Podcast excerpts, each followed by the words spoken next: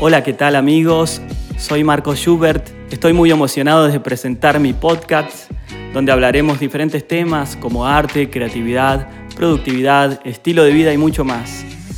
La idea es que en cada episodio podamos sumar valor a lo que estás haciendo o emprendiendo. En esta temporada tenemos live que estoy haciendo junto a amigos a través de mi cuenta personal de Instagram, así que si no me estás siguiendo lo puedes hacer a través de arroba marcos.hobert.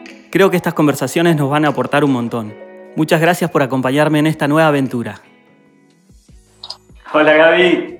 Y querido Marcos, qué gusto saludarte y bueno, qué alegría estar conectada con toda esta gente a través de, de Instagram y bueno, aprovechando, sacándole el jugo a la tecnología. Así es, buenísimo. Muchísimas gracias por, por tu espacio, por tu tiempo. ¿eh? Así que bueno, vamos a compartir un lindo, un lindo tiempo juntos. Una, una, una, alegría, una alegría después de tantos, tantos años. Nos vimos hace un tiempo en Argentina, pero nos conocemos desde hace muchos años, así que sé que va a ser una, una linda conversación. Y bueno, lo que yo te quería preguntar, algo más, más eh, informar, eh, ¿cuántos lives llevas hasta ahora? bueno, la, con todo este asunto ¿no? que, estamos viviendo mundialmente, el mundo hizo un giro en marzo eh, y justamente estaba en Argentina. Fueron 14 eh, noches que estuve ministrando en Argentina y Chile.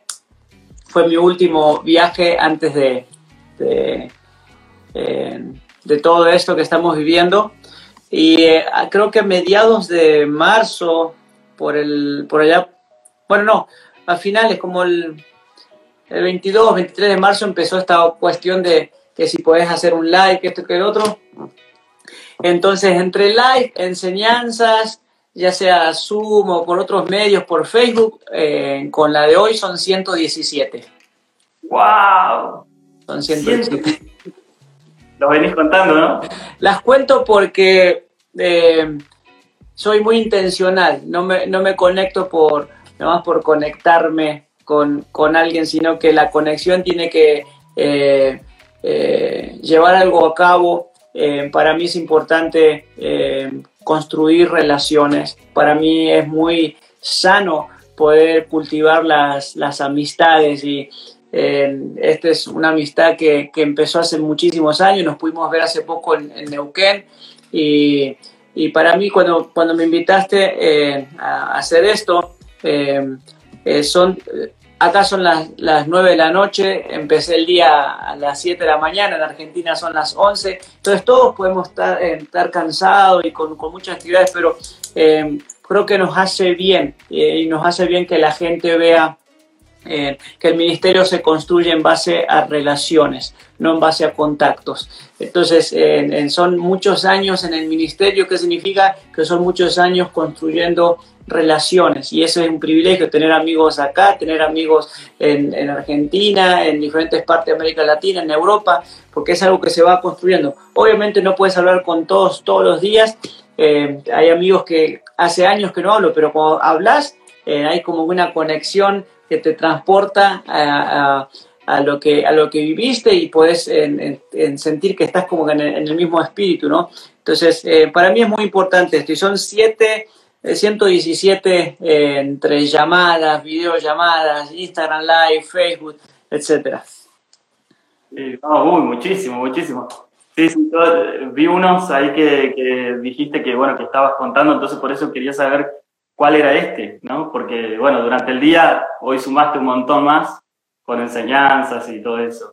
Eh, Sabes que, bueno, una de las, de las cosas que eh, ahí estuve viendo es que vos eh, empezaste a, desde chico con la música, en el ministerio, y, y bueno, me llamó la atención que tuviste que tomar una decisión muy importante en tu vida, dejar el deporte, entre elegir el deporte o estudiar música, ¿no? Y tomaste la decisión de estudiar música, capacitarte, eh, bueno, te fuiste a México, pero contanos brevemente así como cómo fue que tomaste la decisión de, de ir a México.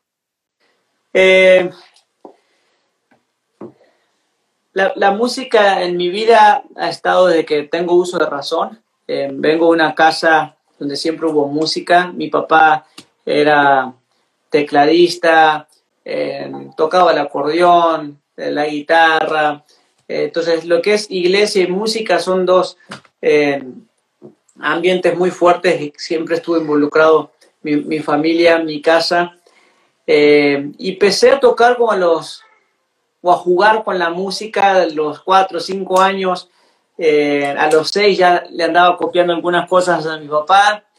Eh, y como que cada vez se hacía más, más en serio. Así como me gustaban los deportes, también me gustaba la música. Siempre fui una persona muy, muy inquieta, entonces me involucraba en muchas cosas. No sé en cuántos deportes he estado eh, involucrado. Probé de todo, lo que ni te imaginas.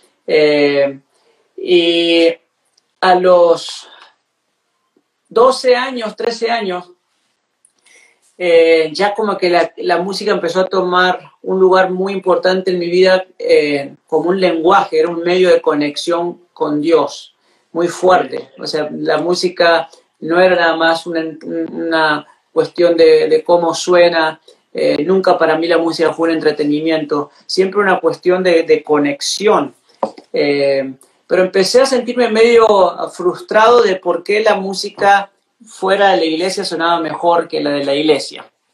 Entonces a escondidas andaba con, escuchando Sting, Phil Collins, lo que sea, eh, y después la, música de la iglesia. Hasta que un día estamos de vacaciones en la costa, en Argentina, no me acuerdo si era Pinamar, por ahí, eh, mi papá eh, prende la radio y, y había un instrumental que sonaba re bien, ¿no? Entonces después cuando eh, terminó la, la, la, música, mi papá dice, ¿por qué no buscamos la radio? Es una radio cristiana.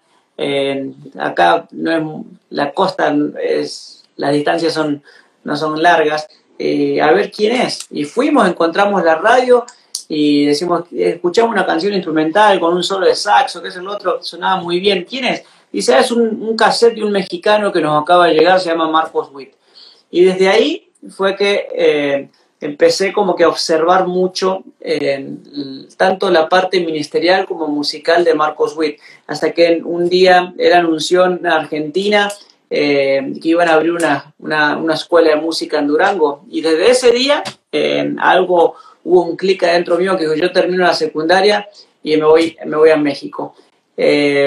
Era lo único que conocía en esa época de centros eh, de educación ministerial musical. Eh, no sé si había otro, pero había mucho, aparte había mucho, eh, mucho impacto en mi vida por, la manera en cómo Marcos podía ministrar y, hacer música y, que suene bien. ¿no?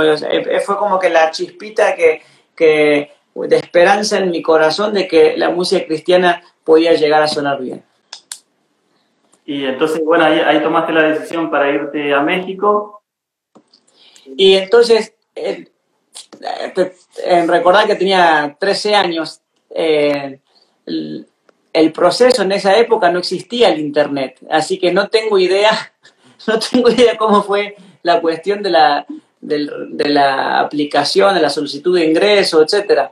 Eh, la cosa que a los 17 años, cuando estoy terminando la secundaria, eh, Estoy en, el 6 de, enero del 1998, estoy arriba de un avión eh, volando a, México. O sea, no, no, no, no tenemos idea, no me acuerdo cómo fue el proceso, cuándo, en qué momento llené la solicitud, la mandé por correo, me llamó, eso sí me acuerdo, en diciembre me llamó Edgar Rocha, que era el, el, director ministerial en esa época, que había sido aceptado, pero fue, fue toda una, la verdad fue una locura, fue algo muy, eh, en esa época no existían los celulares, no existía el internet, eh, eran otros tiempos, ¿no? Sí, sí, sí. Sí, ahí están conectando varios ex compañeros nuestros, amigos de, ahí, de, estuvimos juntos en Durango, Víctor Cerón. A Víctor, por eh. ejemplo, lo conocí en el colectivo, a él y a, su esposa, de Distrito Federal a, a Durango. Mira. Así que eh, no, y bueno, ahí llegaste entonces a, Durango, empezaste a estudiar música. Eh, Eh, ¿Cómo fue el, proceso para llegar a, tocar con Marco, con Marco Witt? Con Marco Witt, bueno, primero comenzó con una con un, discipulado, una, una, amistad ministerial donde eh, tuve la oportunidad de ver cómo él operaba en, reuniones, en reuniones importantes de trabajo. Eh, a través de esas reuniones pude conocer a John Maxwell y a otros. Eh, y la música realmente no, era, no fue el tema central de, nuestras primeras conversaciones. Sí me acuerdo que una vez en su, en su en oficina ahí en, Durango, en Centranto, eh, un día me sentó en el piano y me dijo, a ver, toca, a ver qué, qué traes, ¿no? Y no me acuerdo qué, qué, toqué, creo que obviamente una de sus canciones. Eh, eh, ah, sí, me acuerdo, toqué la de Te Amo, la versión original de Te Amo. Y, y, y, le puse un poco de salsa a los tacos. Y me dice, suena bien, pero así no la toco yo. Eh, yo la toco, la toco diferente. Ahí estamos como que tirando acordes y que esto que el otro. Eh, y lo que pasó fue que lo estaba ayudando en algunos lugares con, con, el piano, en algunos viajes que él tenía sin la banda.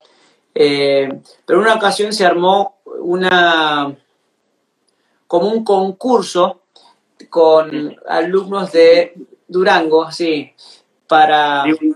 Una audición, ¿no? Una audición. Eh, para, él, quería hacer toda una gira por México con eh, alumnos de, de, la escuela, ¿no?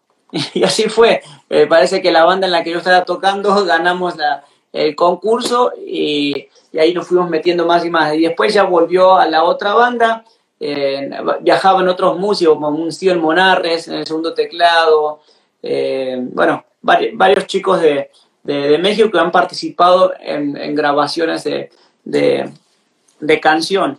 Y, en el 2000 es cuando comienza la banda con Randall González, em, em, eh, estuvo unos meses em, Emanuel Espinosa más como mentor y después volvió a tocar, que fue eh, las giras de Todos Deben de Saber. Fueron, fueron dos años, un año y medio, dos años que se hizo eh, todas las noches viajando por toda América Latina y Europa con un, concierto que tenía tres, en tres partes, con bailarines, de toda una, toda una, toda una movida. Y con todos deben de saber, este, grabaron un, un video, ¿no? O sea, un, ¿cómo se dice?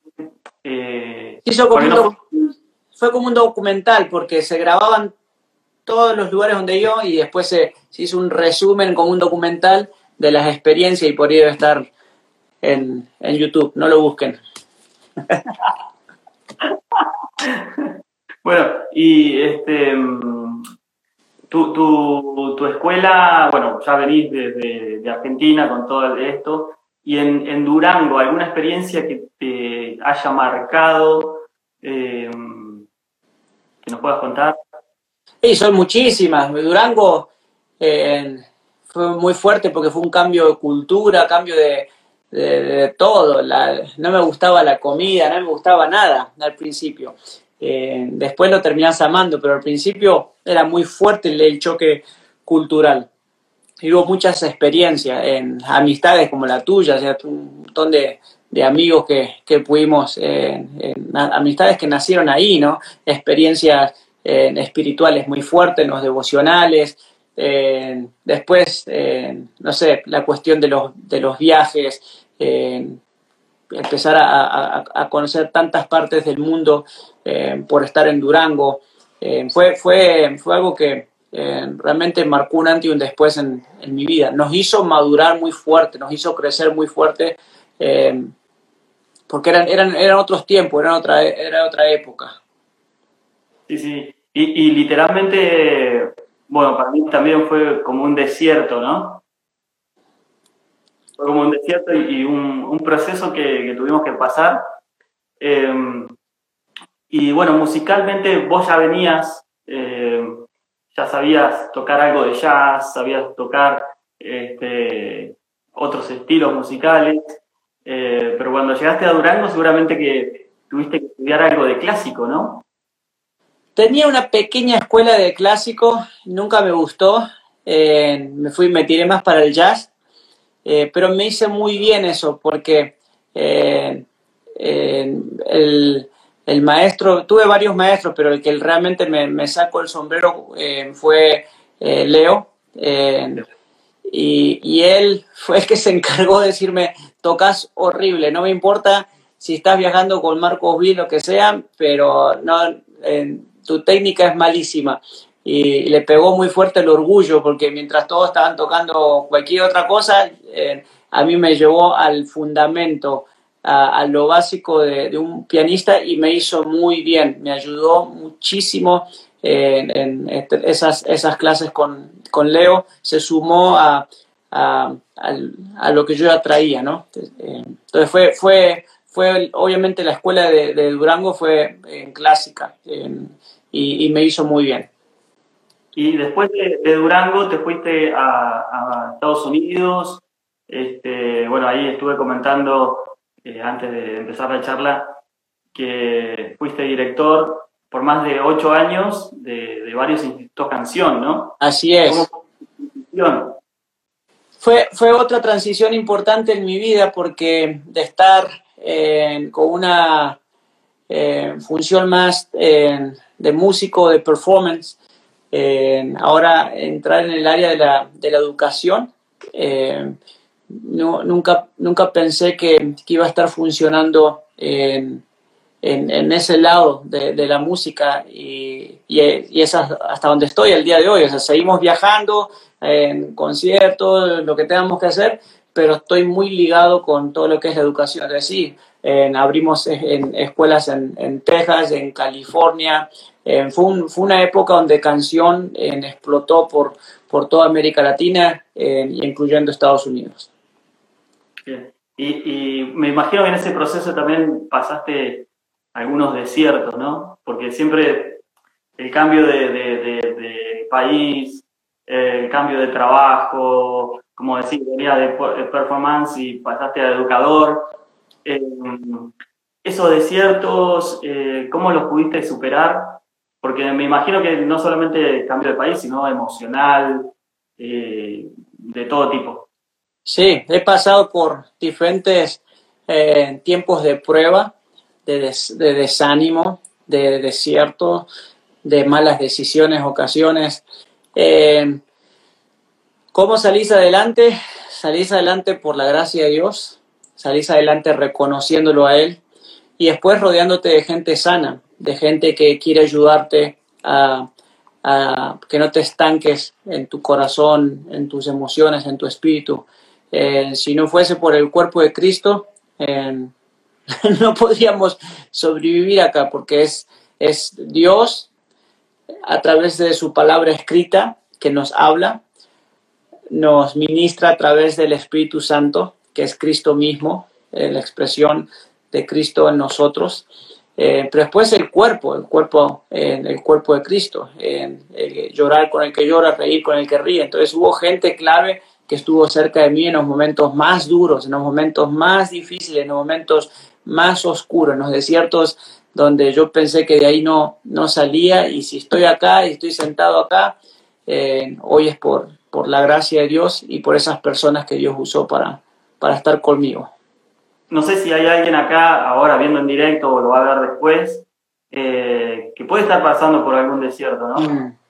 ¿Qué palabras le, le darías? ¿Qué, ¿Qué, le dirías? Que no lo peleen solo, o sea, que no... Eh, la, las tentaciones de Satanás son para llevarte al fracaso porque te quiere destruir.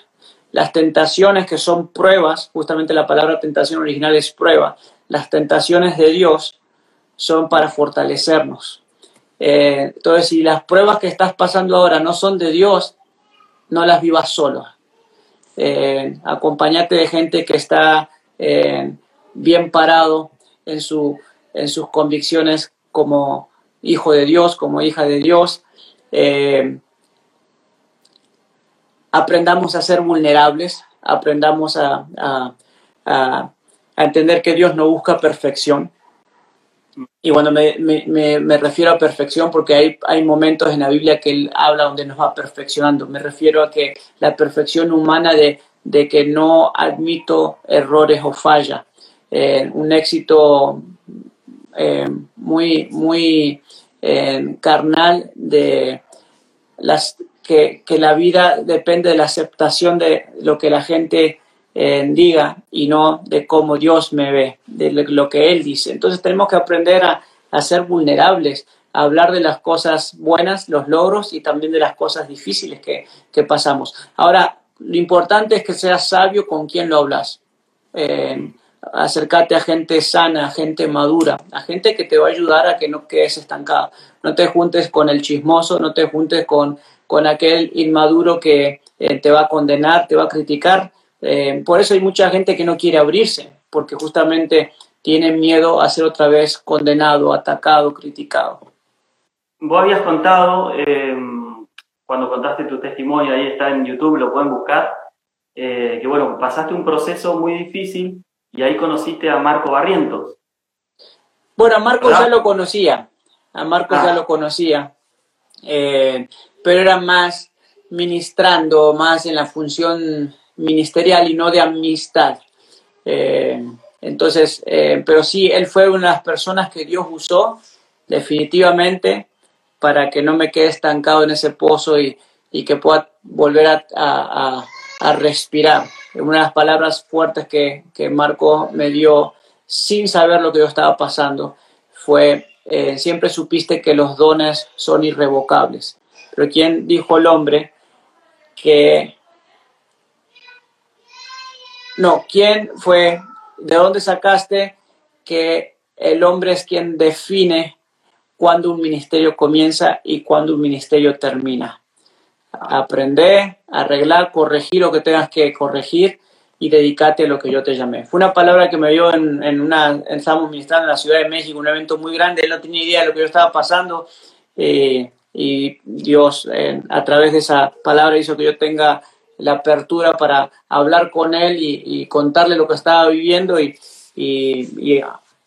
pudo estar presente conmigo en momentos muy, muy difíciles, muy, muy oscuros. Buenísimo, guay, esa palabra tremenda porque, bueno, eh, eso, eso es lo que hace, hace Dios, ¿no? ¿no? No te condena, te corrige como un padre amoroso, ¿no? Este, y, te vuelve al redil. Esa es la, la e, e, es su, su, plan, su propósito, ¿no? Con amor siempre nos trae otra vez a, vuelta a casa, como quien dice. Eh, y, bueno, ¿y cómo fue que, llegaste a tocar con Marco Barrientos? a través de la, amistad con, con, Marco Sweet y estar viajando con él, eh, pudimos conocer a, varios de los salmistas ¿no? que, que han sido mucha bendición para las naciones, Danilo Montero, Marco Barrientos, etcétera, Marco Barrientos. Entonces, eh, de ahí nació la, la amistad.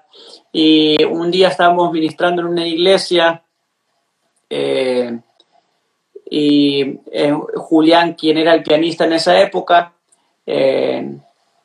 por cosas de la vida, no podía ir a todos los viajes, en cuestiones que, se iban a ser uno de sus hijos, etc.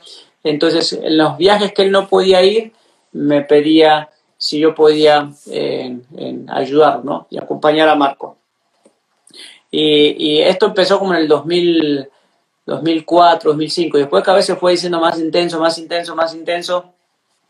Hasta que finalmente en el, a finales del 2012 fue cuando me hizo la, invitación a estar en full time con, con, él y venirme otra vez a Dallas porque yo estaba en, en, California y después de California regresé un tiempito a Argentina para estar con mi mamá porque mi papá había fallecido. Entonces cuando él me hace esa invitación de estar full time con, con aliento, en, ese momento estaba en Argentina. ¿Y enseguida empezaste como director musical o, había alguien más como director musical en la banda? Sí, sí, fue, fue cubrir la función de, pianista y director musical. Y también ayudar en la, iglesia con en lo que era la, la alabanza de oración. Eh, y, la, y ya estaba la conversación desde antes de esto de unir fuerzas para abrir un, instituto ¿no? de, de, capacitación musical ministerial. Bueno, ya vamos a ir allá a, la parte de educación, eh, pero eh, ¿nos podrías contar, por ejemplo, de, qué se trata o cuál es la función de un director musical en una banda, ¿no? Porque estamos acostumbrados a que hay directores musicales de orquesta, un director orquestal, pero en una banda, por ejemplo. Y en, el ambiente que estamos, eh, lo que es en, la, música de iglesia, en lo que es la oración, un director musical es un, un punto de conexión y comunicación entre el director de alabanza y los músicos. Eh, es como un, un codificador eh, de análogo digital, un word clock de esos. Eh, yo tengo que escuchar el corazón de, Marco, lo que Dios está hablando a él, el deseo de lo que él quiere transmitir a través de la música y eso lo tengo que traducir a, música y, y, compartirlo con los muchachos. Entonces es debajo de la plataforma y es en la plataforma, no es solamente a la hora de estar eh, tocando, estar ministrando.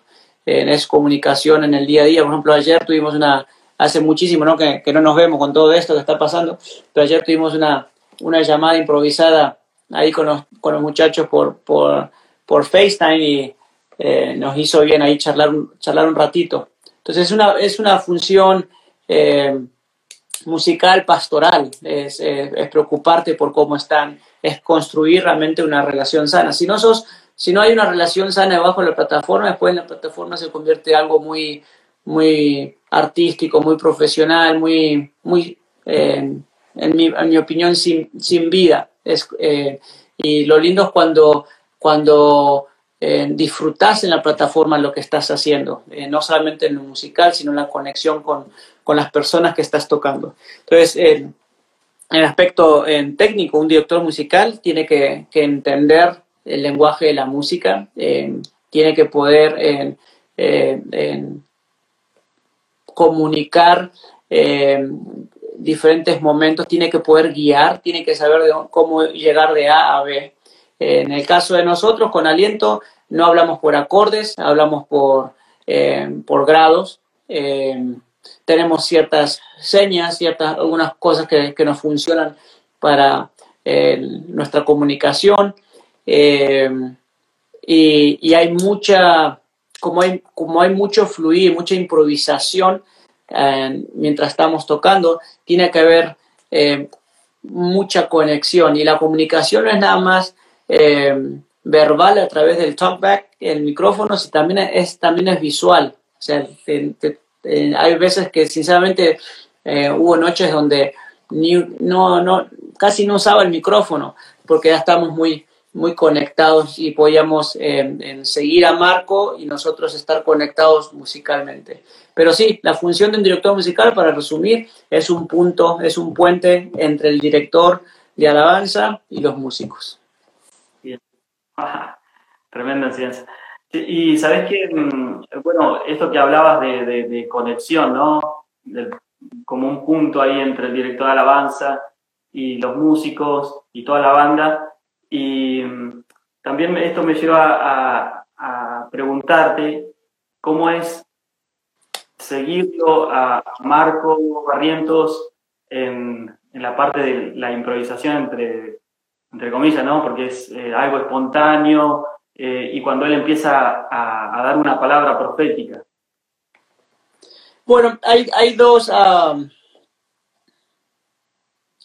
hay dos formas eh, en lo musical.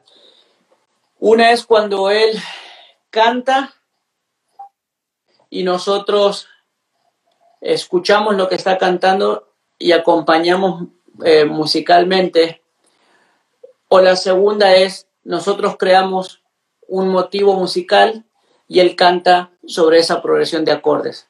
Entonces, surgen los dos, en cada, cada noche diferente, en cada noche hay, hay diferentes momentos. Eh, y es simplemente estar, ser, ser sensible. Y, nos vamos, y por los tantos años ministrando juntos nos vamos conociendo. Entonces hay momentos donde él hace como una, una, una pausa para que la música pueda hablar. Y, después, y mientras la música va construyendo algo, él se suma a eso que se construyó. Su preferencia musical es que no haya tanto movimiento eh, de armonía. Es, eh, es que se pueda construir una idea y esa idea se repita y, y él habla, canta sobre, sobre esa idea. Y lo mismo cuando es al revés, cuando él crea algo y nosotros tenemos que seguirlo.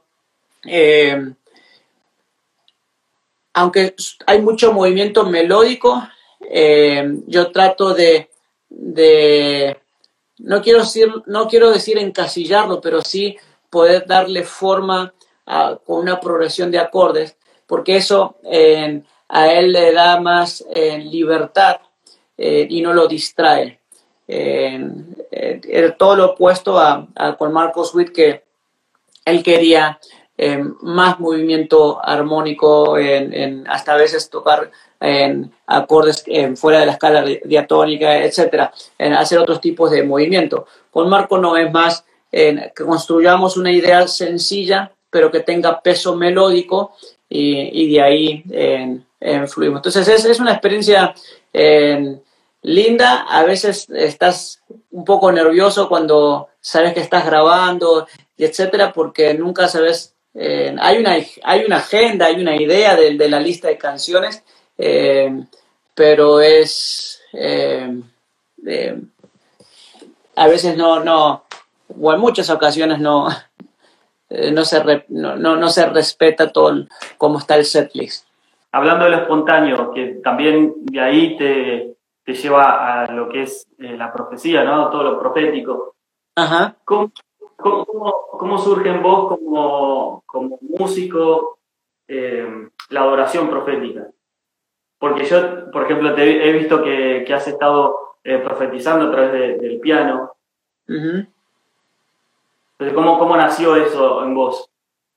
2019, por ahí, pude ver otra, el comienzo de otra expresión ministerial en mi vida. Y... 2009, ¿no? ¿Cómo? 2009. En el 2019. Ah. Eh, en el 2019. Eh, pude ver otra, como que otra, otra expresión en, en mi vida. He pasado por diferentes etapas, eh, que creo que por ahí fue uno de los años que, que nos vimos en, en Argentina. No sé si fue en el 18 o en el 19 cuando estuvimos ahí ministrando en, el Neuquén. Eh, esa es, una, una, una, faceta, esa es una función. Pero es, verdad que desde chico siempre fui muy expuesto a, ser sensible a los ambientes, a ser sensible a lo que está pasando en un lugar. Eh, y eso lo pude ir desarrollando con, la música, fue una de las cosas que le llamó la atención a, Marcos Witt y también a, a Marco Barrientos.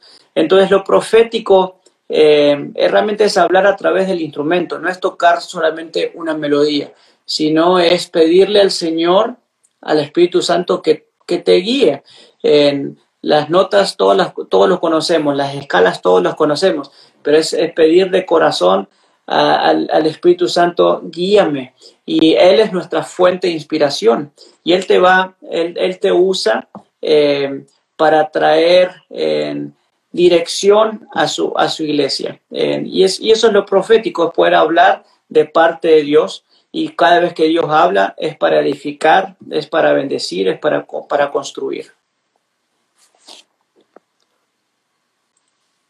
Y eh, la verdad que me, me quedé ahí, buenísimo, me encantó. Este, porque bueno, cuando uno empieza a profetizar eh, a través del instrumento, Dios manifiesta una, de una manera sobrenatural y eh, con la música, ¿no? Con los instrumentos. Y han pasado, yo he visto que han pasado muchas cosas grosas, así que, enfermos se han sanado, gente oprimida se ha liberado a través del tiempo instrumental, ¿no? que, creo que también eh, es muy bueno eh, tener y dar lugar a ese tiempo, como vos decías recién. Em, ¿Vos cómo has escuchado una melodía y la has reproducido? ¿Cómo ha sido tu experiencia a la hora de profetizar a, través del piano? Es, como que es, algo del, del momento los ambientes son importantes. Yo creo en el poder de los ambientes. Eh, hay ambientes que te ayudan a enfocarte y hay ambientes que te distraen. Mm. Eh, y, la música es un lenguaje.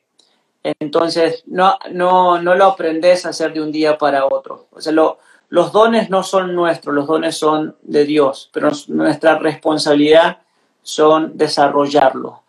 Eh, y, el, en, el, en, el, aspecto espiritual uno no, nunca te vas a convertir en un profesional de la adoración, porque no puedes ser profesional de la adoración, puedes ser profesional de la música, pero no de lo espiritual. En lo espiritual siempre hay una dependencia a Él. Entonces vas desarrollando una madurez musical y también una madurez espiritual. Eh, pero no, no, no, no, te puedo decir es que, es que escucho tocar re, no, tocar fa. Eh, no es así, no es que, que, como si Dios me está dictando qué eh, notas tocar. es simplemente el, el, el, no querer distraer con lo que estoy tocando. Por ejemplo, si es una progresión de acordes, la típica, en 6, 4, 1, 5, no se te puede pasar por la cabeza en un momento así muy intenso, en 6, 4, 1 y 5, y está sonando así muy fuerte a querer usar la, la escala de blues. O sea, puede ser, puede ser que entre pero es como que es una combinación entre la madurez musical y la madurez espiritual eh, y, también aprender a callarte. Cuando tocas una idea y parece que esa idea no va para ningún lado, no lo, no lo forces, en dejarlo y dejar que otro instrumento hable. En muchas ocasiones puede ser la batería, puede ser el bajo, puede ser la guitarra. No es que siempre tiene que ser el piano. Y, pero todo esto lo crea eh, tu, tu, comunión con Dios, ¿no? La oración, la palabra, nadie puede profetizar sin, sin, sin, tener un tiempo profundo con Dios y también a través de, con, con, el instrumento, ¿no? Es que si, si, si, ¿de qué vas, de qué vas a dar? Si no, no, no puedes dar algo que no hayas recibido, ¿no? Entonces, obviamente, eh, dice en Mateo 6.6 que eh, eh, cuando Jesús enseña a, a, orar, él dice que que entres a ese lugar no secreto, que cierres la puerta y que mi Padre que está en los secretos, que ve todo en lo secreto, te va a recompensar en público. Eh, entonces aprendamos a, conocer a Dios en lo secreto eh, y no te preocupes por lo público. Eh, él se encarga de, de exponer para, para la misma para, para, para, su gloria, para, para ser de bendición y edificación para el cuerpo de Cristo. Y hablando de la edificación del cuerpo de Cristo, ¿cómo fue que surgió la idea esta de, ser educador y, y abrir este, School? Mira, lo de la educación eh, surgió de... Yo, yo fui siempre muy lento para aprender muy, muy lento, o por lo menos yo me considero lento. Y, y cuando en algún momento de mi vida sentí que tenía algunas llaves para ayudar a otros, eh, ahí fue donde dije, no puedo, no puedo uh, solamente tener una función de tocar, eh, sino que necesito también compartir eh, llaves, secretos, como quieras llamarle, para que otros puedan crecer, porque algún día ya no va a estar Gabriel. ¿Y quién va a seguir con esto?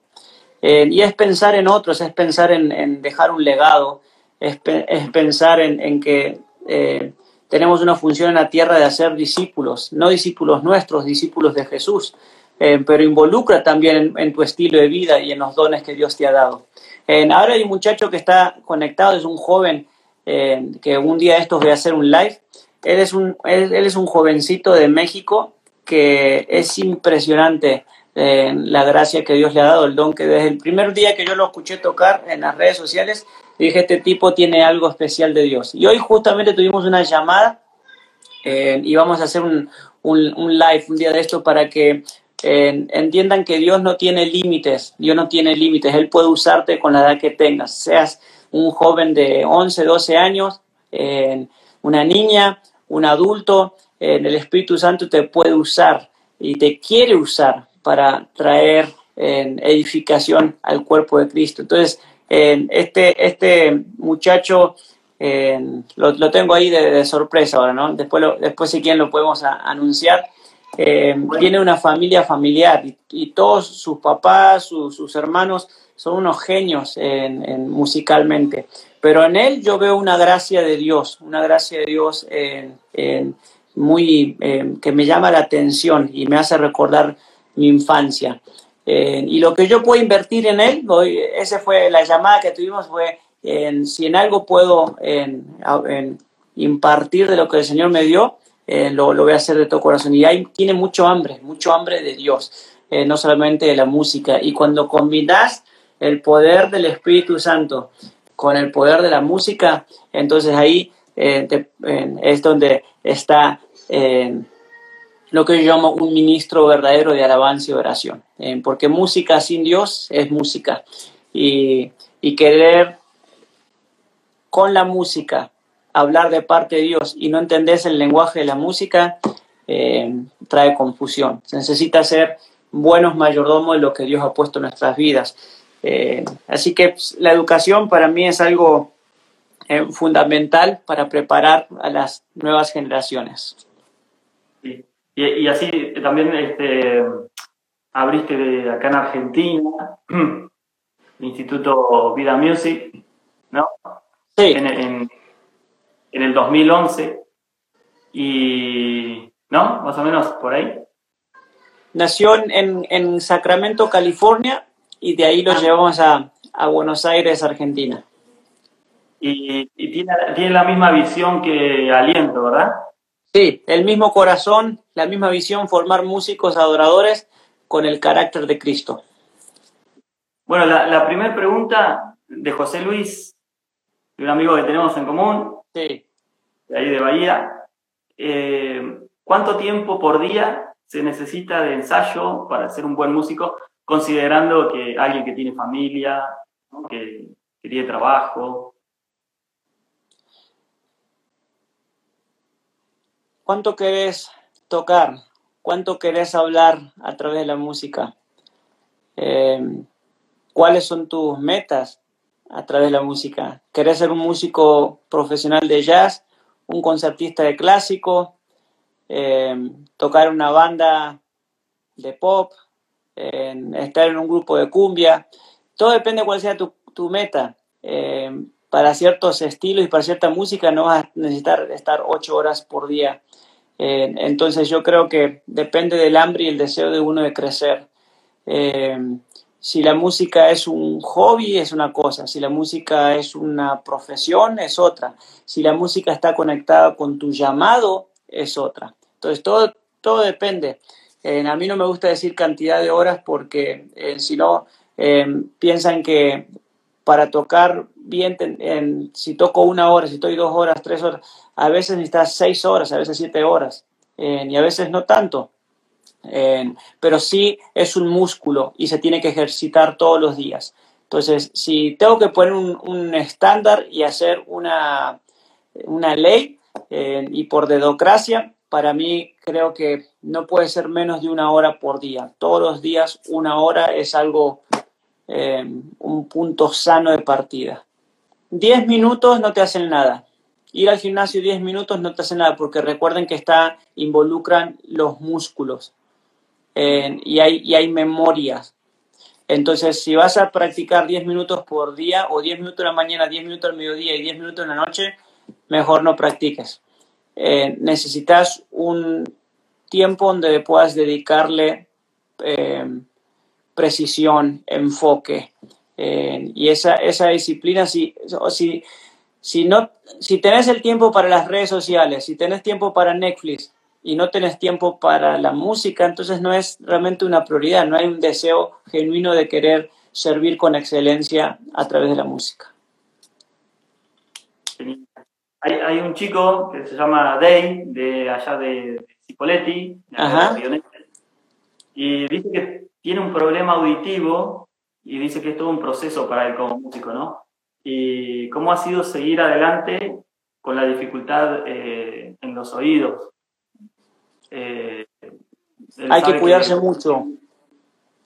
Hay que cuidarse mucho, hay que tener cuidado con eh, el volumen que mm. utilizan, ya sea si es un monitor de piso o si son en, auriculares, in-ears los oídos para un músico, eso es fundamental. Eh, entonces, muchas veces en nuestras iglesias hispanas, lo, último que se piensa es en el sonidista eh, y, eso hace que se toca por años con frecuencias que, van lastimando los oídos, ¿no? Y, y, la tendencia esta de querer tener mucho volumen para sentir, para disfrutar, eh, pero estamos castigando a los oídos. Entonces, que se cuide, que Dios lo, lo bendiga y eh, oramos para que Dios lo sane, haga un milagro ahí con sus oídos. Seguro.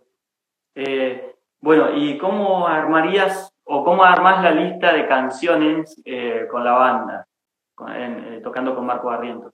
Con Marco Barrientos es una cosa, con la iglesia es otra, porque con Marco Barrientos puede ser un concierto de de dos horas o tres horas. En, la iglesia son 20 minutos, 25 minutos. El, concepto es el mismo, pero lo que varía es la cantidad de canciones. Yo lo divido en cuatro partes. Eh, la primera es, comenzamos con gratitud, entrar por sus puertas con acción de gracia. La segunda es celebración. La, la, tercera es intimidad.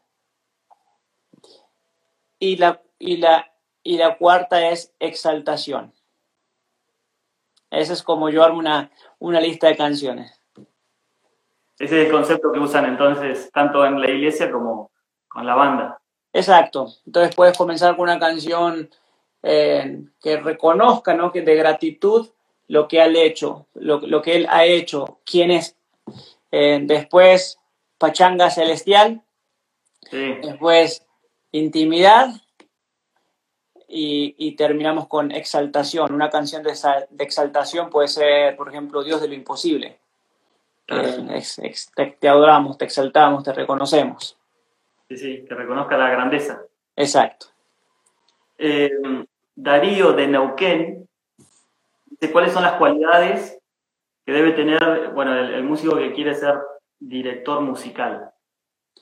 El músico que quiere ser director musical eh, tiene que tener autoridad musical para poder dirigir a otros.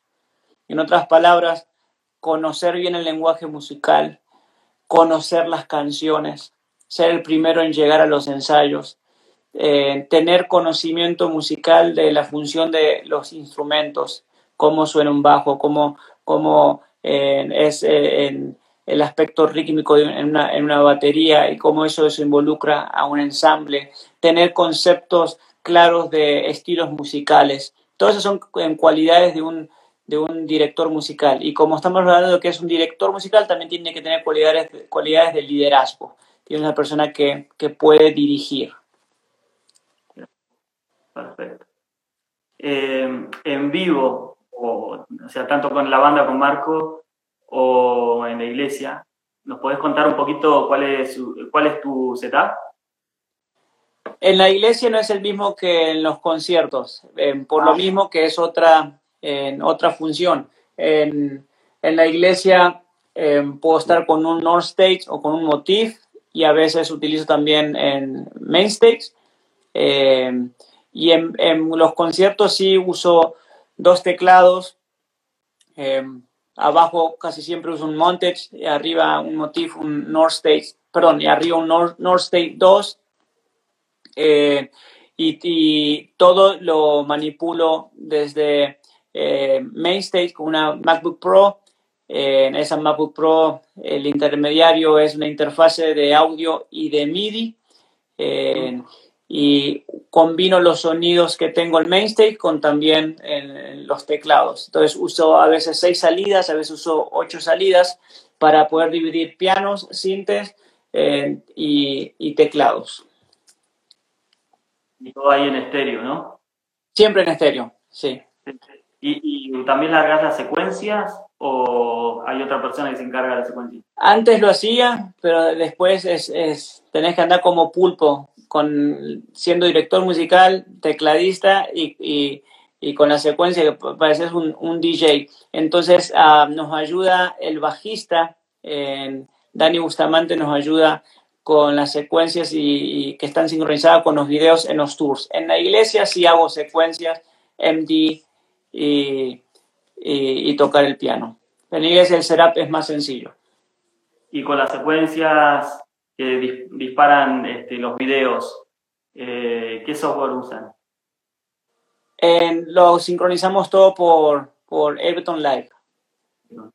Y en la iglesia usamos videos, usamos ProPresenter para las letras, eh, o, usamos otro software si se combina el video, la imagen de las cámaras, eh, pero las secuencias, las, las, antes usamos um, playback, pero ahora volvimos a usar playback de, de secuencias.com, pero ahora volvimos a usar um, Live.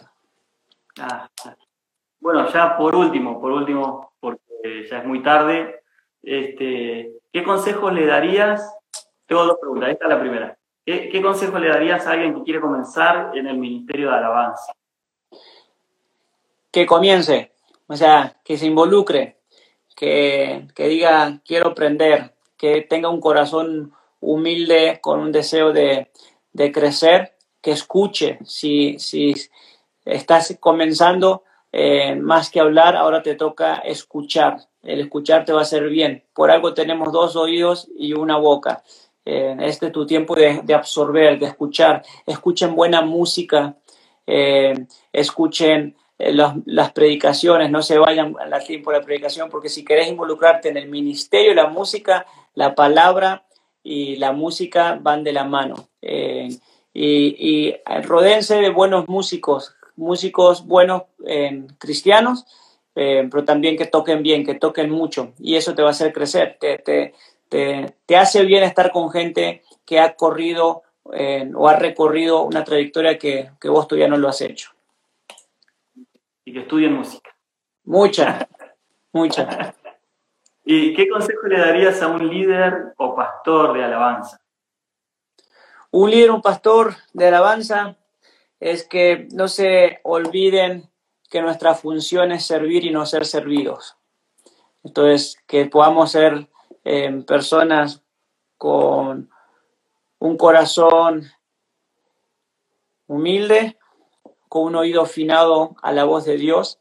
Nuestra función no es agradar a la gente, nuestra función es agradar a Dios y servir a la gente.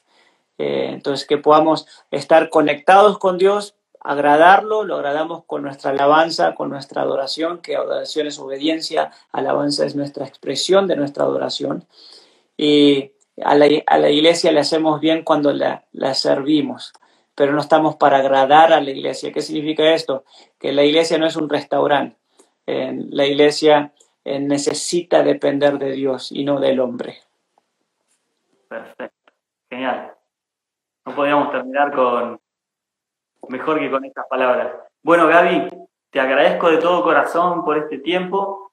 La verdad que para mí sos un ejemplo y siempre te lo digo cuando tengo la oportunidad de verte o escribirte eh, así que para mí es un honor haber charlado un rato con vos y bueno, que todos, la idea es que todos podamos aprender algo, ¿no? Y creo que nos dejaste una tremenda enseñanza, así que los que están entrando ahora, después lo pueden ver.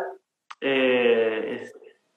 Así que de todo corazón te agradezco, gracias por enseñarnos esta noche y, bueno, eh, lo que estás haciendo es de mucha bendición para el cuerpo de Cristo. Eh, déjame decirte esto y que mm, esto está creciendo. O sea, vos podés sembrar hoy en día, vos lo sabés, pero por ahí, si te parece otro, eh, tiene otro significado, pero vos estás sembrando en alguien y esa persona que vos sembraste siembra en otros y en otros, entonces te, te multiplicás. Y, y, bueno, eso es lo que está haciendo Dios con vos. ¿eh? a través tuyo en toda Latinoamérica y te animo a que sigas, sigas este, con este ministerio que Dios te dio de educador, porque faltan un montón y es súper necesario, ¿eh? no solamente para el cuerpo de Cristo, hoy nos han visto un montón de, gente que no es cristiana y creo que todo lo que hemos hablado es de mucha edificación para, para los artistas. Así que muchísimas gracias, amigazo. Gracias, querido Marcos. Bueno, un abrazo grande para todos los que estuvieron en esta conexión en Instagram y bueno, estamos para, para servirles de todo corazón. Así que eh, desde Texas, un abrazo grande hasta Bahía y, bueno, vos estás ahora en, Neuquén y todas las partes de todo. ¿En, en Cipoletti? No, no, no, en General Roca. Ah, General Roca, del otro lado del puente. Y, y bueno, y que, que que sigan creyendo en el Señor, crean en el Señor. Que recuerden que en esta, en esta vida para poder avanzar necesitamos fe. Sin fe es imposible agradar a Dios. Y Dios sigue haciendo las cosas que el hombre no puede entender, que la ciencia no puede entender. Dios sigue obrando. Así que abrácense de la palabra del Señor, de la obra del Espíritu Santo y de la iglesia, del cuerpo maravilloso. Así que, querido Marcos y a todos, un abrazo grande. Gracias por esta oportunidad. Muchísimas gracias a vos. Saluda a tu esposa, el gordito. Gracias, muchas gracias. Igualmente, nos vemos.